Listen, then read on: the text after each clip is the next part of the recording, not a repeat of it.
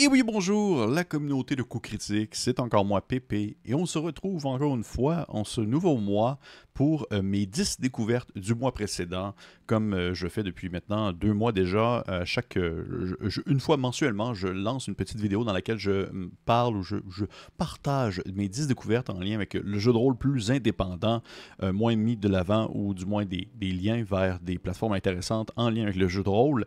Et j'ai eu des très bonnes réceptions. Je suis très content de voir que ça intéresse les gens, de, intéresse de, de découvrir des nouvelles choses, que ce soit des aventures, des jeux complets ou des aides de jeu. Et euh, je vais vous avouer par contre que le mois de juin, parce que c'est ce, ce, mois qu'on parle cette fois-ci, mois de juin 2023, euh, ça n'a pas été mon mois le plus euh, fructifiant en termes de découverte de jeux de rôle. Je dois vous avouer que ça a été plus tranquille un peu, parce que ben, j'ai beaucoup bougé, j'ai beaucoup bourlingué, comme on dit. Je me suis promené un peu partout, j'étais allé voir des amis, j'ai lu beaucoup de fiction, j'ai lu un peu moins de jeux de rôle, mais tout de même, j'ai 10 choses à vous partager, au moins. 10 choses minimalement à vous partager, des trucs que j'ai trouvé très intéressants. Euh, ou intéressant, selon, on dire, le, point de vue. Ça se peut que vous-même, vous trouvez ça très intéressant ou peut-être même complètement ennuyant. Nous allons le découvrir dès maintenant. Donc, on commence avec le numéro 10. Et bien sûr, tout ce que je mentionne va être euh, dans la description de la vidéo. Il va y avoir les différents liens qui mènent aux différents jeux ou aides de jeu ou autres euh, de ce que je parle ici même. Et on commence avec le numéro 10. Il s'agit de The Real Housewife of Innsmouth. Et là, mettez-vous ça en tête, OK? C'est c'est un one-page. C'est une page basée sur euh, euh, Laser and Feelings de John Harper, qui est un, jeu de rôle euh, un peu collaboratif, de création commune et d'échange, de, dialogue très simple qui fonctionne avec seulement un des six. Donc tout s'explique, tout se, comprend sur une seule page. Et là, dans le fond, ce, jeu-là, c'est j'aime ça les mix-match. J'aime ça les genres de jeux qui vont mélanger deux concepts très différents ensemble pour donner un tout. Et c'est littéralement ça dans ce, contexte-là. Pour les gens qui ne connaissent pas Innsmouth, c'est une ville dans l'univers de Lovecraft. Et le Real Housewife, eh bien, j'imagine que c'est une référence à The Desperate Housewife, qui est une série euh, sur euh, des, femmes dans des, euh, des mères de famille et on dire, femmes dans leur fleur de l'âge dans les suburban américains. Et c'est un peu là-dedans qu'on se retrouve. Ou The Real Housewife of Hinsmouth, c'est un peu, un peu le concept d'une presque comme d'une télé-réalité ou pas vraiment, une espèce de drama style feu de l'amour où vous incarnez en fait des housewives de in-smalt, c'est-à-dire des femmes poissons, ou du moins des femmes qui ont l'air de des femmes, mais qui, dans leur cœur, sont des poissons et qui doivent euh, chaque jour vivre un peu leur quotidien de l'émission où l'animateur de l'émission va vous lancer un défi et vous allez devoir euh, arriver au sommet. Euh, à la fin de, être le numéro un, la numéro un des femmes poissons à remporter le, prix du public, le coup de cœur du public, mais aussi également le coup de cœur de son bien-aimé. Parce que c'est vraiment, vous allez devoir c'est ça, accomplir différents challenges. C'est vraiment un jeu qui va expliquer, euh, euh, en fait, qui va mettre de l'avant le concept du drama, comme on l'appelle, avec une touche de Lovecraft, avec un système qui s'apprend littéralement en 20 secondes. Et euh, il y a des générateurs d'événements aléatoires pour concevoir les différents challenges que vous pourriez devoir accomplir. Vous voyez ça un peu comme un peu à la Love Story ou à la Occupation Double, c'est quasiment ça, même qu'on préfère la version Occupation Double au, Québec avec genre Occupation Double miscadonique ou des choses comme ça en lien avec Lovecraft. Et c'est très cool. C'est juste, en fait, non, c'est pas très cool, c'est juste amusant. C'est juste amusant. C'est parfait pour une petite soirée déconnade entre amis. Euh, ça se, le claquement de doigts, ça se fait sans problème et vous allez pouvoir vivre du drama et euh, vous crêpez le chignon ou vous lancez des noms alors que vous, au fond de vous, vous êtes une femme poisson qui n'aspire qu'à la domination du monde et à la destruction de l'espèce humaine, tout simplement. Donc, allez voir ça si ça peut vous intéresser. Pour vrai, pour une soirée, ça peut être bien parfait avec deux, trois verres dans le nez. Numéro 9, il s'agit de, de Classic Explorer Template. Et là, par contre, beaucoup plus sérieux, ce n'est pas un jeu, c'est en fait euh, une page que je suis depuis un certain temps euh, qui a commencé en fait à publier des templates, c'est-à-dire des canevas, des squelettes pour faire de la mise en page euh, à la manière des zines, vraiment comme pour que ça ait un design, un visuel intéressant. Et pour vrai, sérieusement, allez jeter un coup d'œil là-dessus. Ça contient tout ce que vous avez besoin des styles, des exemples de tableaux, des listes de mise en page axées sur le visuel. Euh, il y a vraiment des descriptions sur, en fait, de des conseils sur comment utiliser les différents outils que vous avez à votre portée pour faire de la mise en page, pour faire de la création de magazines ou même de jeux de rôle. Et c'est vraiment avec un exemple dans le document, ça présente absolument tous les éléments du modèle en soi. Vous pouvez simplement copier-coller des images que vous avez dans euh, les blanks, dans les placeholders, comme on va dire en anglais, euh, dans les fichiers que vous avez téléchargés. Et euh, Classic Explorer Template, le gars, en fait, la personne derrière, va sortir quotidiennement du stock, des affaires à des astuces pour pouvoir faire de la mise en page, pour pouvoir faire du design, du visuel, comment bien placer l'information sur les différentes pages que vous avez pour votre zine. Et ce qui est cool, c'est qu'il offre une version gratuite, il offre une version payante c'est exactement le genre de, de, document que doivent se prendre des créateurs indépendants qui, comme moi, on apprend sur le tas. comme on dit au Québec, j'apprends sur le tas, j'apprends étape par étape, j'ai pas de formation là-dedans, bien que j'ai de la pratique et aussi quelques cours qu'il y a eu ça durant mon, parcours scolaire, mais c'est apprendre étape par étape l'utilisation du Canva, des méthodes d'apprentissage qui t'offrent à t'expliquer tout au long comment tu fais. Et moi, je trouve ça incroyable. La version gratuite, elle est agréable. Si vous n'avez pas l'argent pour vous le financer, la version payante, la version gratuite fait absolument l'affaire, mais la version complète, c'est plus que juste un modèle à suivre. C'est un cours étonnamment accessible sur les techniques de mise en page et la conception. J'apprends des choses, vraiment beaucoup. Alors que moi, j'utilise en fait Affinity Publisher. Il y a d'autres outils, d'autres outils qui sont mis de l'avant aussi. Si, mettons, vous avez InDesign, ça peut être utilisé pour ça. Si vous n'avez pas Affinity Publisher, si vous avez Affinity Publisher, ça peut être utilisé pour ça. Euh, allez voir ça. Pour vrai, c'est très cool si vous êtes un créateur de, trucs indépendants ou si vous pensez vous jeter dans l'arène de ce type de production. Euh, allez voir ça, c'est très très cool. Numéro 8, il s'agit de Hull's Revenge.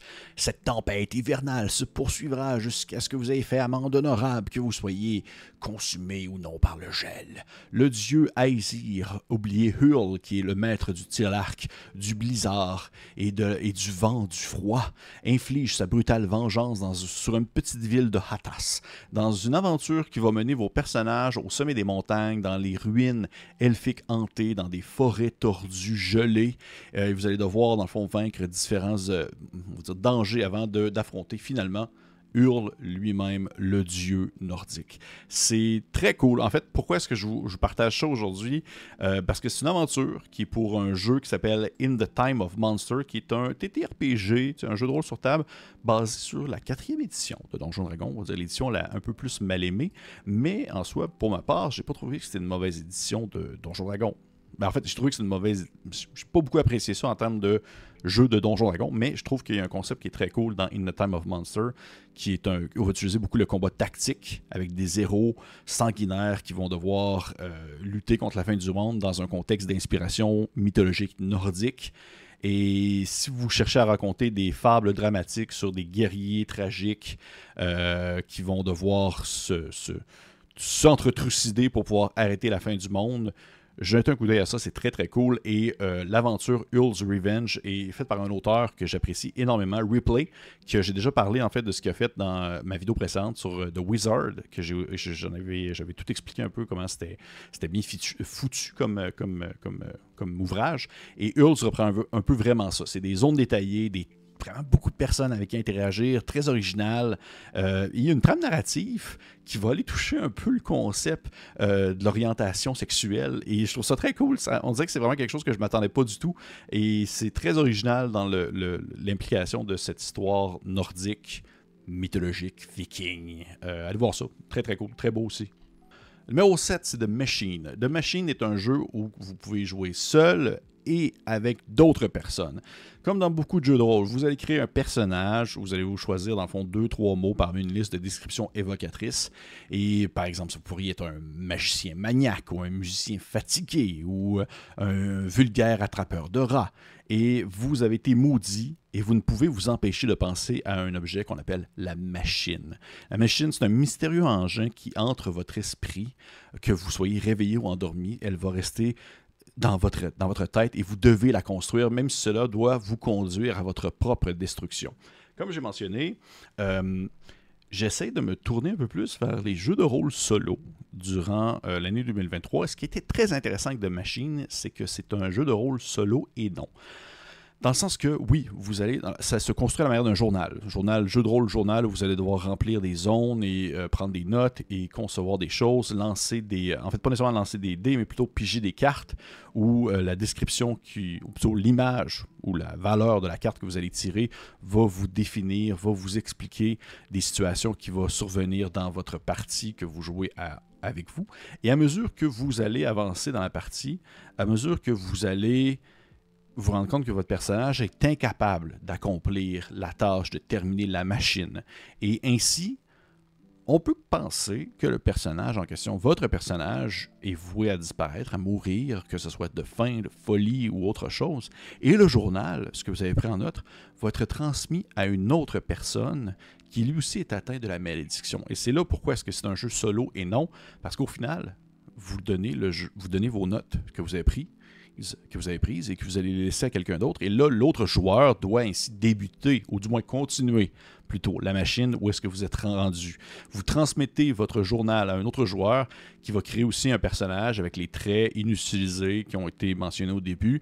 Et elle va pouvoir prendre en considération les connaissances de ses prédécesseurs, de ce que vous, vous avez conçu, de ce que vous avez mis sur papier et poursuivre le travail de la machine sans savoir qu'il est lui aussi voué à l'échec. C'est quand même assez drame, mais c'est vraiment fort. Je trouve ça vraiment intense comme jeu. Ça raconte une histoire partagée d'obsession et de chute dans la poursuite d'une tâche impossible d'une machine infernale qui, au fond, on ne sait pas trop non plus à quoi ça sert. Et l'issue des personnages est sombre. Et ça ne va pas convenir à tout le monde. Et ça nécessite, je crois, un certain traitement prudent et difficile parce que vous allez, tu sais, éventuellement, vous savez que votre personnage est voué à mourir dans, sa tâche. Et ce que vous prenez en note, ça va être transmis à quelqu'un d'autre. Moi, je trouve ça incroyable. Pour c'est un peu comme un cadavre exquis. Pour ceux qui connaissent ça, est-ce que vous devez comme dessiner une partie d'une créature, puis vous pliez la feuille, et la personne suivante a seulement comme la limite de la créature, et il va ensuite dessiner son ventre, alors que vous, vous avez dessiné sa tête, et quelqu'un d'autre va dessiner les pieds, et lorsqu'on va ouvrir le tout, ça va donner une créature grotesque, un cadavre exquis.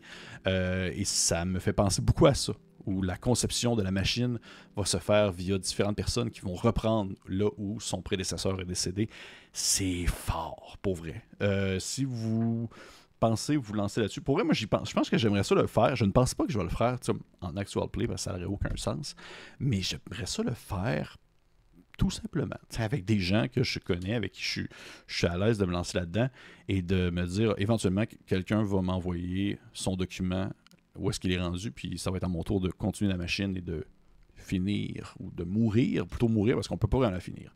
Fait que de machine, numéro 7, pour vrai, très très cool jeu, solo et non, parce que vous êtes influencé par les autres. Allez voir ça. numéro 6, il s'agit de Xeno. Xeno est un jeu de rôle dans lequel vous incarnez un monstrueux alien qui arrive sur Terre avec pour ça l'objectif de s'approprier vont vous dire les différentes choses qui se trouvent sur cette belle boule bleue. C'est pour 2 à 5 personnes, y compris le maître alien.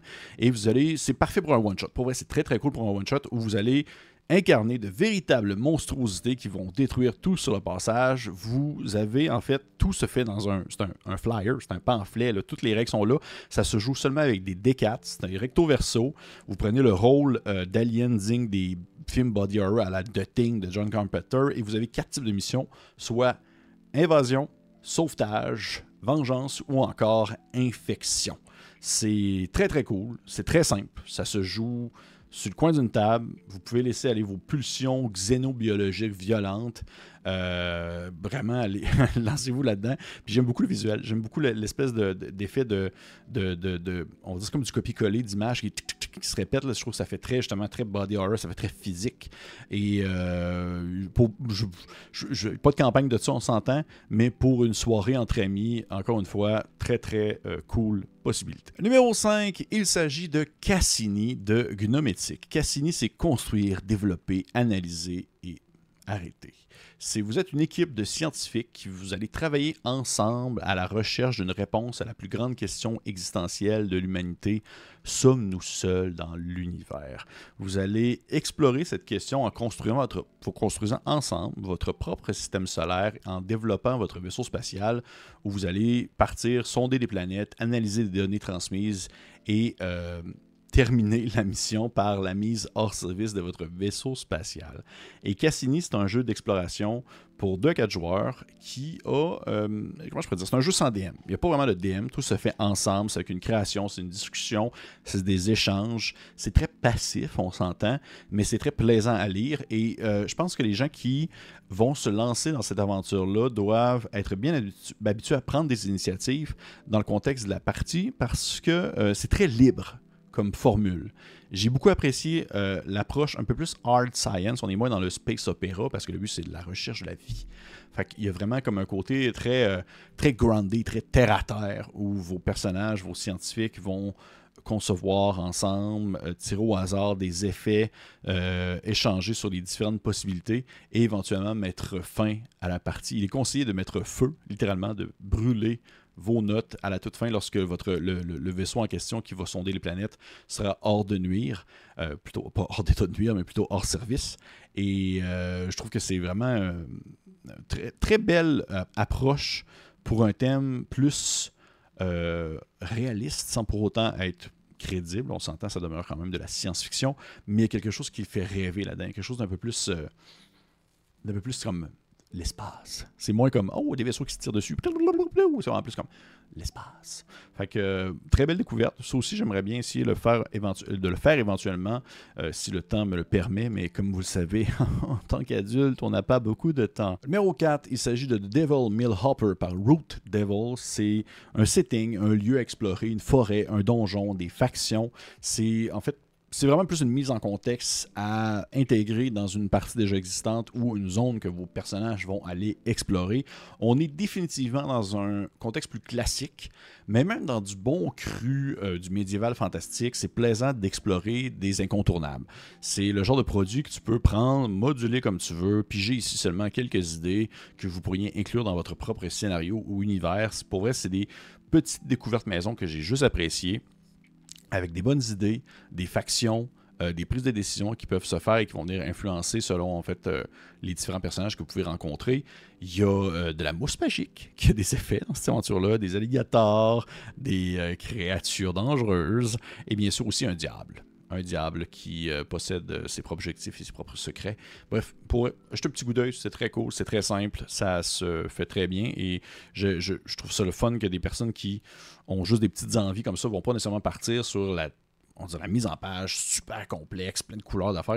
Le gars va dire vraiment simple, il a mis ça en ligne, c'est accessible, c'est gratuit. Allez voir ça. Numéro 3, il s'agit de Perils and Princess. Il était une fois une princesse, ou en fait plusieurs princesses. Vous avez probablement entendu leur histoire. Les princesses qui étaient enfermées dans la tour et qui avaient comme de méchants beaux-parents, celles qui embrassaient des grenouilles, qui domptaient des bêtes ou qui étaient secrètement des sirènes. Les princesses qui euh, faisaient comme ils peuvent pour pouvoir vivre dans un monde où, au final, le prince charmant avait le, gros bout du bâton, ou du moins l'avantage. Et eh bien, dans Peril Princess, c'est le contraire. C'est un jeu de rôle fantastique, à la fois très joli, et euh, très réaliste aussi, qui met, qui met en scène en fait les princesses des contes de fées et qui vont dans le fond se lancer à l'aventure pour pouvoir être réellement le centre euh, des péripéties et de l'action face à des dangers terribles et des aventures sans fin.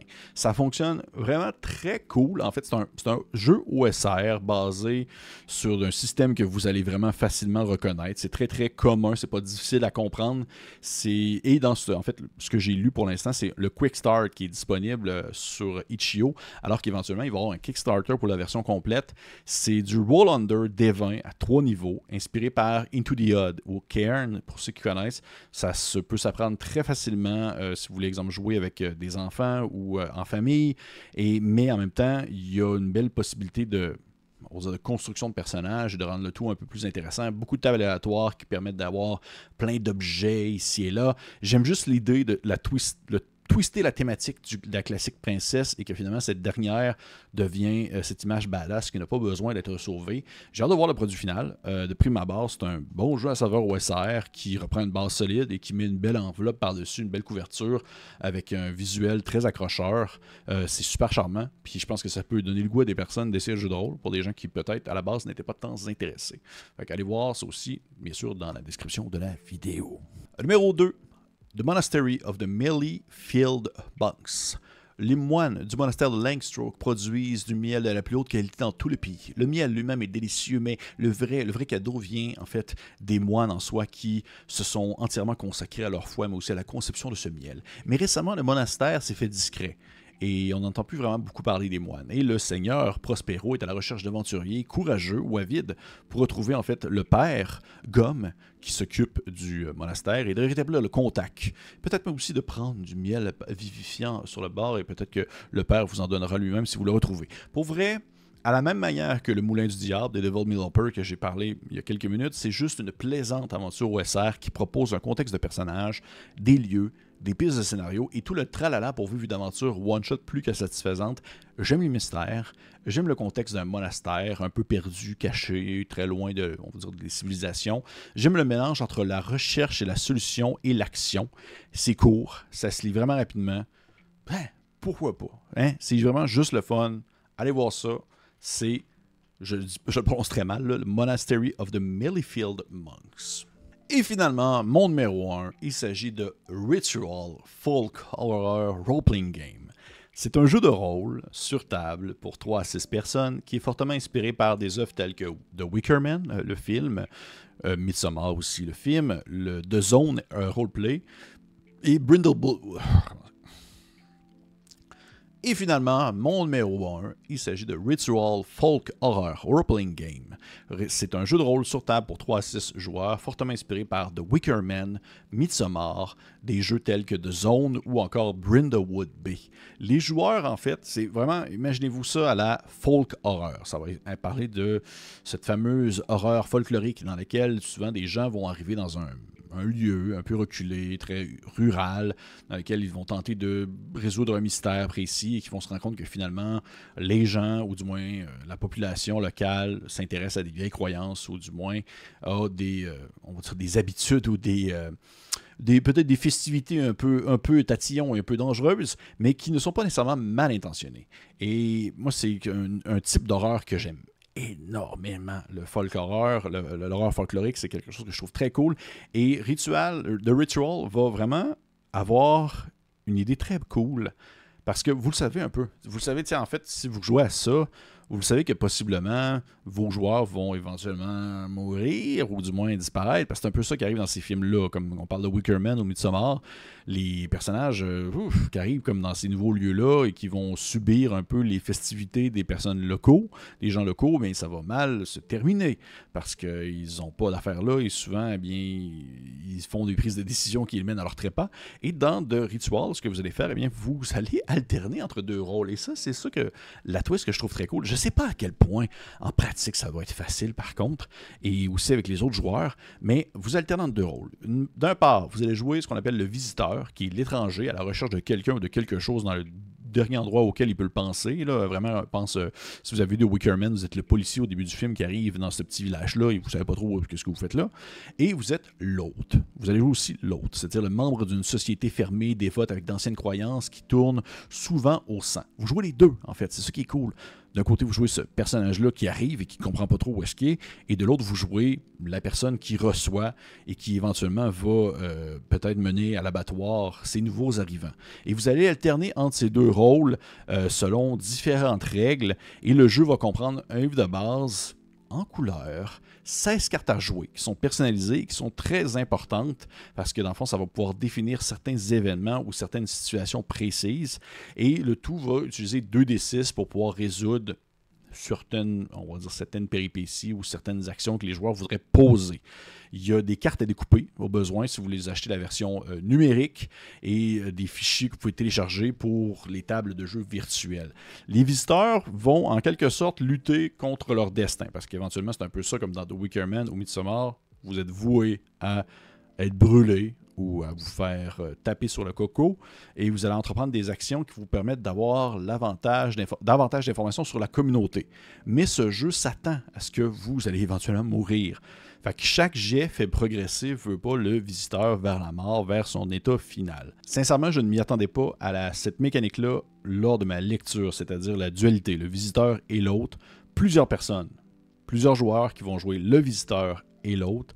D'un côté, ceux qui explorent et qui découvrent la communauté, et de l'autre, ceux qui préparent les cérémonies qui mènent vers la fin.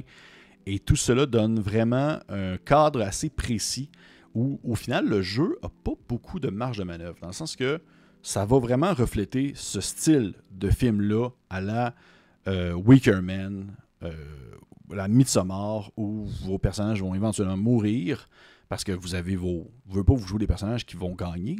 Vous jouez aussi vos, vos hôtes et vous savez que les visiteurs font des actions qui vont les mener tranquillement vers leur trépas. Vous ne voulez pas vous encourager ces actions-là. Vous ne voulez pas tout le monde joue un peu dans le même sens. tout le monde tout va pousser dans le même bar. Et ce qui fait en sorte que ça demeure très cadré dans ce, dans ce type d'histoire-là, mais ça le fait très bien. Dans le sens, si c'est alors le thématique que vous jase, folk horreur à la Wicker Man, à la Killer List, à la Midsommar, jetez un coup d'œil à ça, c'est très cool. Si vous aimez les jeux de rôle euh, narratifs, où est-ce qu'il y a beaucoup de discussions, beaucoup d'échanges, des choses qui sont lancées aléatoirement, c'est facile à jouer, c'est très très simple en fait, oui. Malgré le fait qu'il y a une dualité étrange qui se fait entre deux rôles de personnages, le tout se fait quand ça prend quand même très rapidement. Il y a une belle collaboration et euh, c'est cool de se dire qu'éventuellement, ton personnage va se faire tuer peut-être par le personnage de quelqu'un d'autre, mais que tu vas peut-être, toi, plus tard, ton autre personnage, tuer aussi quelqu'un d'autre. Bref, il y a, même s'il y a une mort éventuelle qui se fait d'un certain côté de la table pour un segment de vos personnages, la partie n'est pas terminée. Vous continuez tout de même à jouer jusqu'à la fin, jusqu'à euh, la fameuse cérémonie macabre dans laquelle peut-être euh, les survivants, les quelques survivants vont être brûlés à des divinités anciennes et impies. Et très beau livre aussi, très très cool. Euh, bref, ça c'est vraiment une. Je pense que c'est ma plus belle découverte pour le mois, même si je ne le sais pas si dans le concret ça doit bien se faire. Je, suis curieux, je serais curieux d'essayer. Très curieux d'essayer. Fait que, hey! C'est pas mal ça qui conclut ce top 10 pour le mois de juin 2023. Comme je vous l'ai mentionné, c'est pas mon plus gros mois. Euh, J'étais très occupé, mais du, mois de juillet va être un peu plus tranquille dans mon sens. Je vais essayer de prendre ça plus mollo un peu. Et d'après moi, je vais avoir des très belles découvertes à vous partager à la fin de ce mois-ci. Donc, prenez soin de vous et on se dit à la prochaine.